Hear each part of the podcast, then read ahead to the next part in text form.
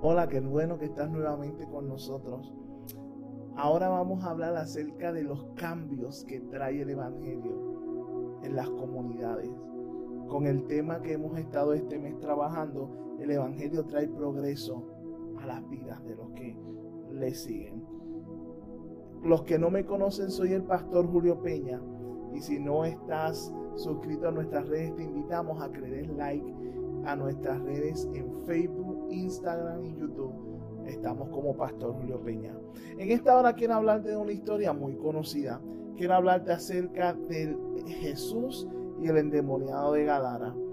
Todos hemos de una forma u otra escuchado este, este acontecimiento.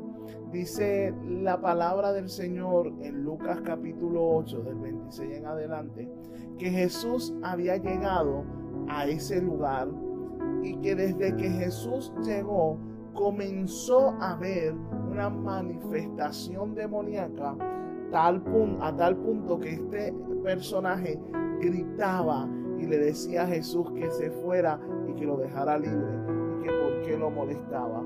Ciertamente es una historia muy conocida y es la realidad que pasa cuando nosotros nos llenamos del Espíritu Santo.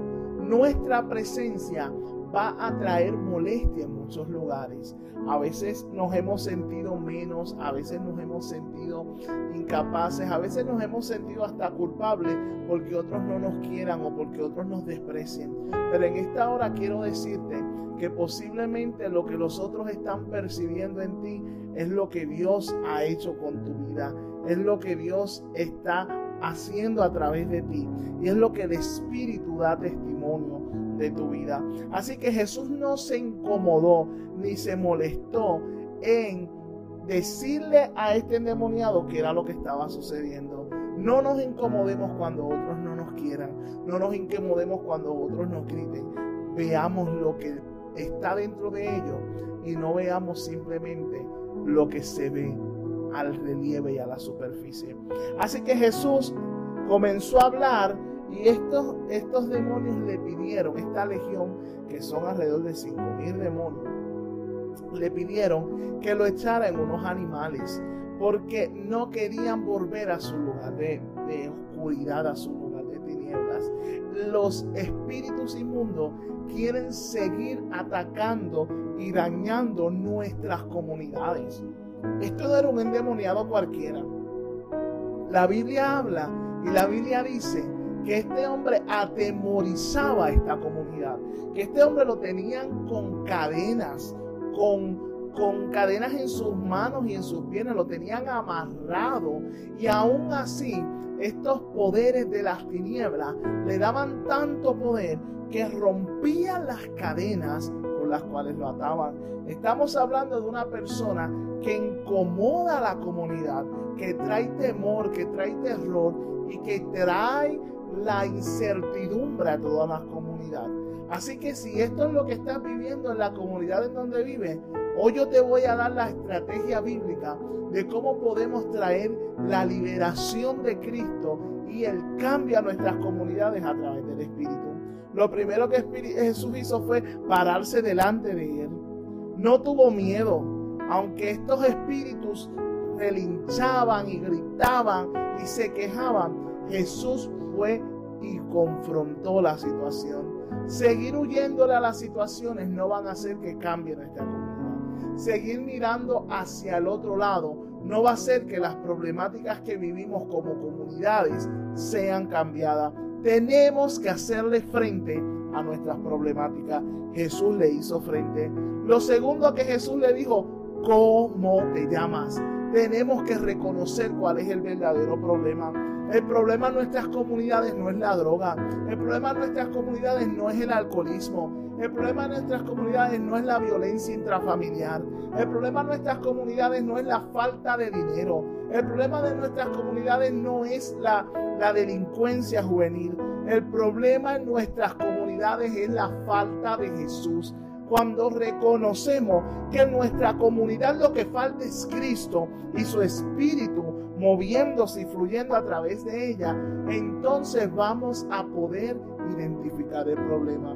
muchas veces estamos queriendo resolver un problema espiritual con soluciones emocionales o soluciones y herramientas físicas. El problema de nuestra comunidad es la falta de Cristo y hasta que no atajemos ese problema, nada se va a resolver. Así que Jesús lo segundo que hace después de enfrentarlo es preguntarle su nombre, cuál es el nombre de lo que le está quejando. Y tercero, echa fuera estos espíritus. La Biblia dice, Jesús en una ocasión habló con sus discípulos y dijo, este género no sale si no es con ayuno y oración. Es tiempo de que como iglesia, de que como gente espiritual, gente de Dios, gente llena del Espíritu y gente nacida de nuevo, le digamos a estos espíritus inmundos, fuera de mi vecindario, fuera de mi comunidad, fuera de la, de la gente que amo, fuera del grupo a que tanto, aleluya, amamos. Necesitamos identificar, pero también necesitamos rechazar y necesitamos reprender estos espíritus inmundos, estos espíritus de las tinieblas, estos hombres fuertes de nuestras comunidades y estos principados que nos están haciendo la guerra. Así que Jesús le declaró en libertad. Cuando nosotros vamos al libro de Isaías, Jesús lo confirmó en Lucas 4, pero cuando vamos al libro de Isaías capítulo 61 dice, el Espíritu del Señor está sobre mí, porque me ha ungido para declarar libertad a los que están cautivos. Ese es nuestro trabajo como iglesia. Ese es nuestro trabajo como comunidad de fe, declarar libertad a los que están cautivos en nuestras comunidades. Dice la palabra en el verso 35 de Lucas 8, y salieron a ver lo que había sucedido, y vinieron a Jesús y hallaron al hombre de quien habían tenido miedo y habían salido los demonios, que estaba en su juicio cabal. Y tuvieron miedo. Lo vieron vestido, lo vieron arreglado. Nuestro problema es espiritual. Pero luego de que resolvamos el problema espiritual de nuestras comunidades, tenemos que vestirnos, tenemos que alimentarnos y tenemos que ser las personas que traigan diferencia. No podemos esperar simplemente en que nuestros problemas se resuelvan con la liberación espiritual.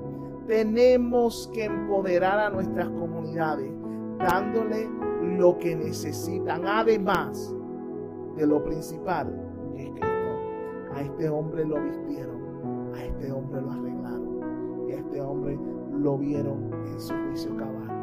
No había testimonio más grande en esa comunidad de Gadara que cuando ese hombre fuera a cualquier lugar y lo vieran libre, bien vestido, bien arreglado. Ese es el testimonio más grande que vamos a tener en esta comunidad. Cuando estas personas que están destruidas por el pecado, destruidas por los vicios, Dios los restaure y nosotros seamos el canal de bendición para que ellos sigan hacia adelante.